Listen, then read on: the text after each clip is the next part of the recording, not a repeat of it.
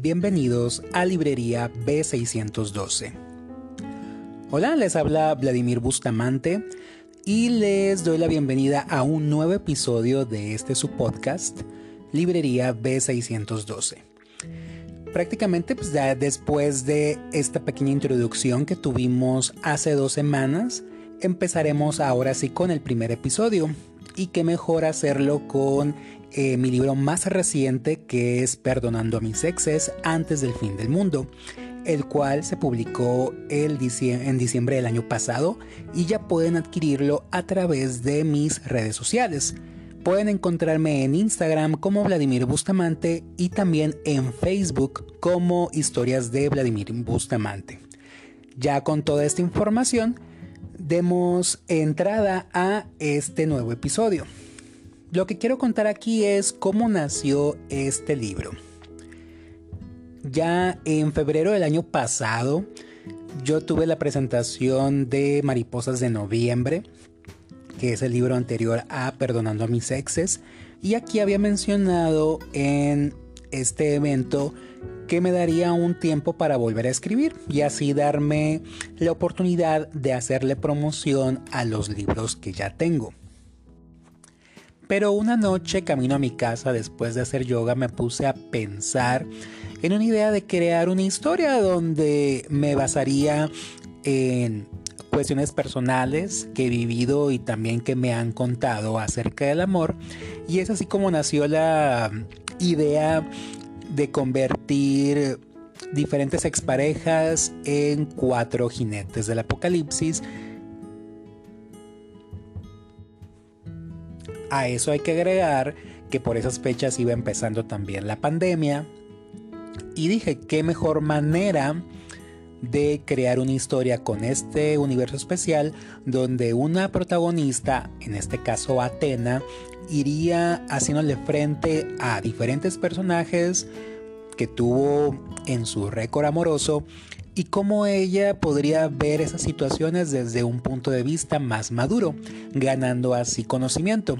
Fue la razón por la que llamé al personaje principal Atena como la diosa de la, de la sabiduría de los griegos, porque de esta manera ella iba ganando más conocimiento y experiencia con cada una de las parejas que iba teniendo.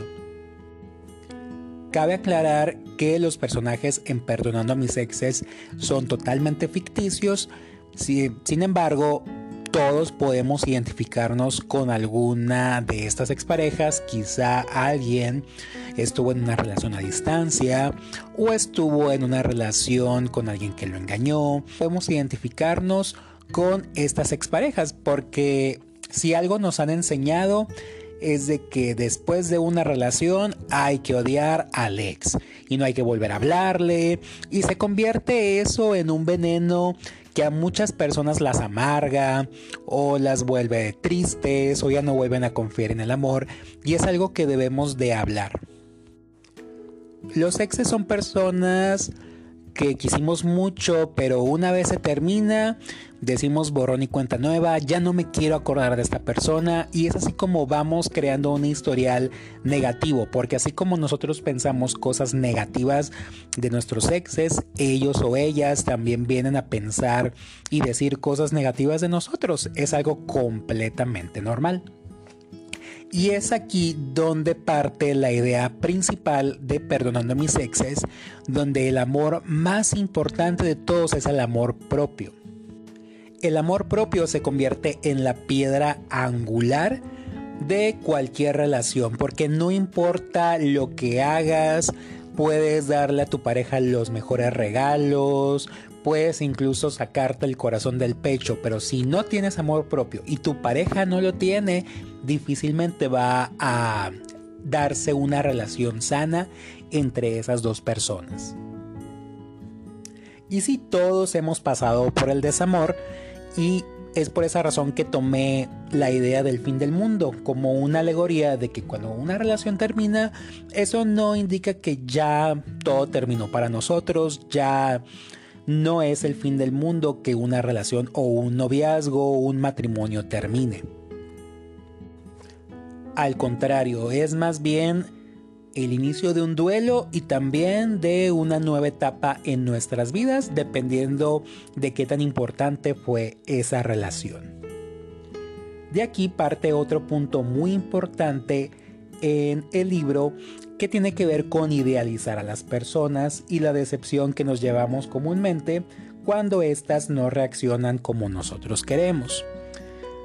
Todos conocemos a alguien que quizá ha durado toda su vida soltera, soltero, que está esperando un príncipe azul, el amor de su vida, y es algo que nos han machacado mucho en nuestra sociedad, de que debemos esperar a la persona correcta, y nosotros ya hacemos todo un perfil de ella o de él, cuánto debe de medir, qué es lo que debe de estudiar, cuánto debe de ganar, etcétera, etcétera, etcétera.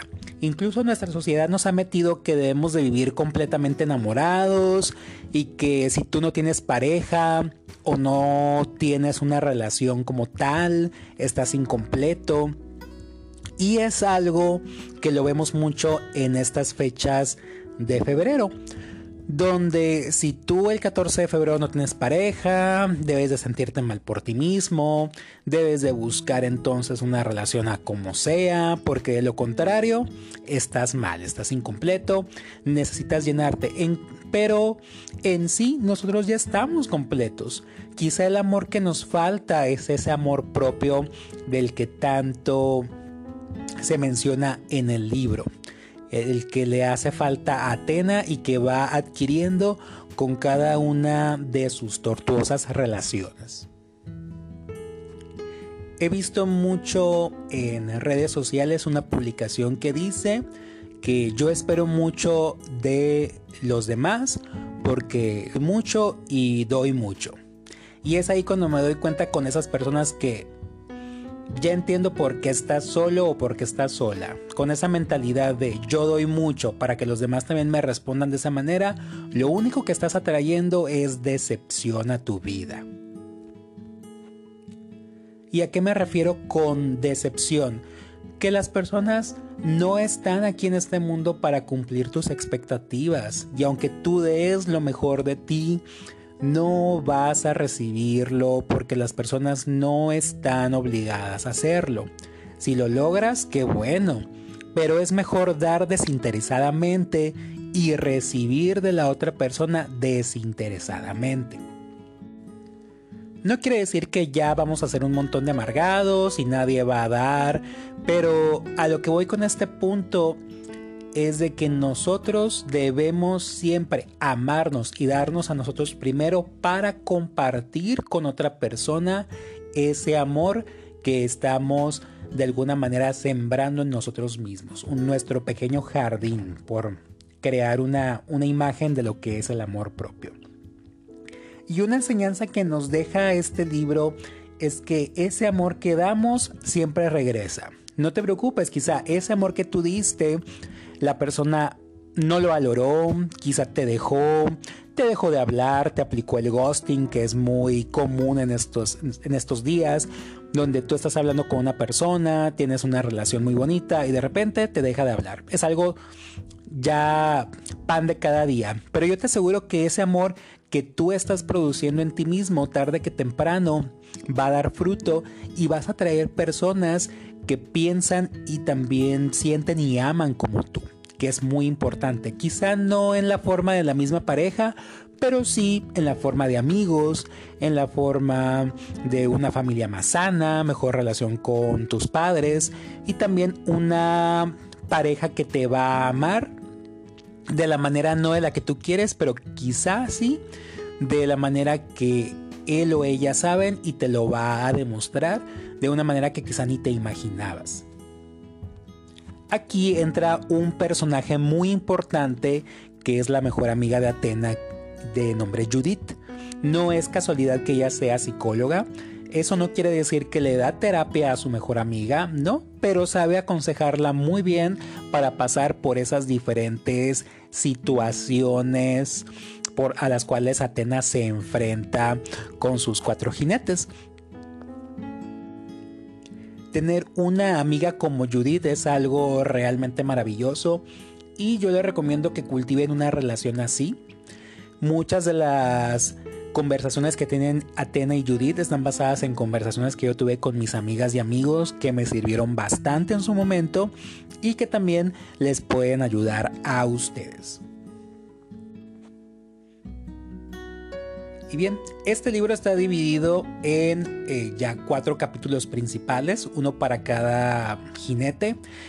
Y esto es para que las personas se vayan identificando con alguna de esas exparejas, puedan de alguna manera perdonar, dejar ir esa relación si ustedes no tuvieron el cierre como, como pareja, pues puedas hacerlo por lo menos contigo mismo, dejar ir, agradecer, porque eso es algo que también maneja el, el libro, ser agradecidos con las situaciones que acontecen en nuestra vida para que de esta manera podamos dejar ir y podamos esperar siempre algo bueno, algo mejor para nosotros mismos.